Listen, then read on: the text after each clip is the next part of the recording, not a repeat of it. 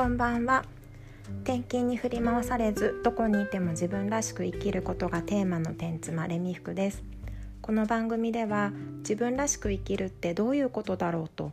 いうことに関して私が見聞きしたことや考えたことをお話ししていきます。あなたの自分らしさを見つけるヒントになりますように。さて今日は占いの話です。先週の金曜日12月4日の金曜日ですね。あのしいたけ占いって大人気の占いがあるんですけどこれが LINE, LINE アット公式 LINE で先行配信されていて話題になっていたのを見かけました。ついね私も防具防具ガールの公式 LINE かな登録して先行配信されてたのを見たんですけど占いって昔から人気のあるコンテンツですよねなんでこんなに占いってずっと人気なのかっていうとこれねある方がちょっともう誰だかも忘れちゃったんだけどツイッターか何かでつぶやいてたのを見てあ本当にそうだなって思ったんですが占いは自分のことを言ってくれる情報だから人気があるというふうに言ってたんですね。世の中にある情世の中には情報がたくさん溢れているんだけど自分のことを言ってくれる情報ってそんなにないじゃないですか。ね、芸能人のことだったりとか、まあ、例えばそうですね新商品のことだったりとか、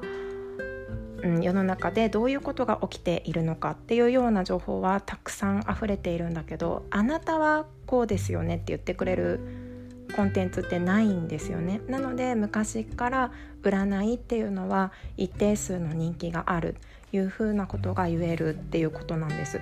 すっごい面白いなと思って。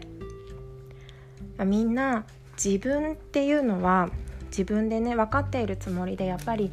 分からないことが多いからそうやって自分のことを言ってくれると安心したりとかまあ、それにこう、まあ、すがるじゃないですけど一つの目安にして自分のことを知りたいっていうふうに思うんだなっていうふうに感じました。ね、占いに限らず今だったら例えば女性だと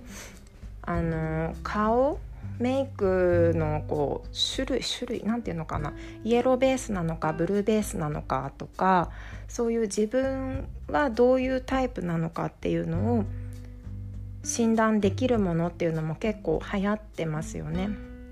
お洋服を着るにしても自分のに似合うカラー色はどういったものなのかっていうのを調べてくれたり骨格診断って言ってね自分の骨格に合う形のお洋服は何なのかっていうのが分かるっていうのが人気だったりとかなので自分を知るっていうことに実はみんなすごくやっぱり興味があるんだなっていうふうに感じますただ自分で自分を知るっていうのが難しいからそうやってね自分のことを教えてくれるものっていうのが人気なんだなというふうに思いました。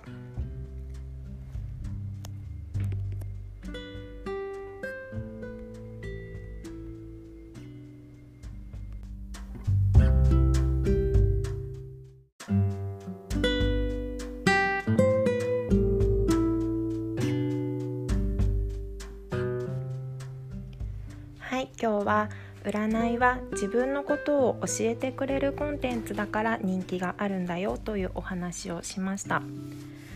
今日はね日曜日の今夜なんですけどいつも私平日だけ音声撮ってるんですよ。なんでかっていうと土日はね家族がいて音声撮る暇が全然ないんです。一人になる時間がなくって。今日はねたまたま子供と夫が今お風呂に入っているのであ撮れるかもと思って撮ってみましたいやうち転勤族だから賃貸なんですけどねこう一人になれる場所って家の中になくないですか？こう賃貸のマンションとかだと。ねあのズームとかで打ち合わせしたりとかする時もそうなんですけど私人と喋ったりしてるの家族に聞かれるのあんまり好きじゃないんですよね。だからこうねこもれるお部屋欲しいなって最近よく思います。夫が在宅勤務をしてた時もあのコロナの影響でねまあ一部屋当てて仕事してもらってたんですけどこう何て言うのかな引き戸を1枚隔てたお部屋なのでガンガン声聞こえるんですよ。向こうもねやりづらかったと思うしね家にいる私と子供子供も学校がお休みになっちゃって休校になっちゃってたから家にいたんですがもうこっちで喋ってる声とかテレビの音とかねあの仕事してる場所に入っちゃうからもう本当に静かに息を潜めるように生活をしていてこれからこうリモートワークとか進んでくるようになるのであれば一人でこもれるお部屋っていうのが求められるようになるんだろうなというふうに感じています。私もそういう部屋が欲しいです。うん、みんなねこういう音声とかやってる方どうやっていつどこで撮ってるんだろうっていうのは気になりますね。よく聞くのは車の中かな。ちょっと買い物に行った帰りとか車の中で少し1人の空間で録音をするっていうのはよくあるのかなと思います。はい。では今日も聞いていただいてありがとうございます。今日も自分らしくいきましょう。またね。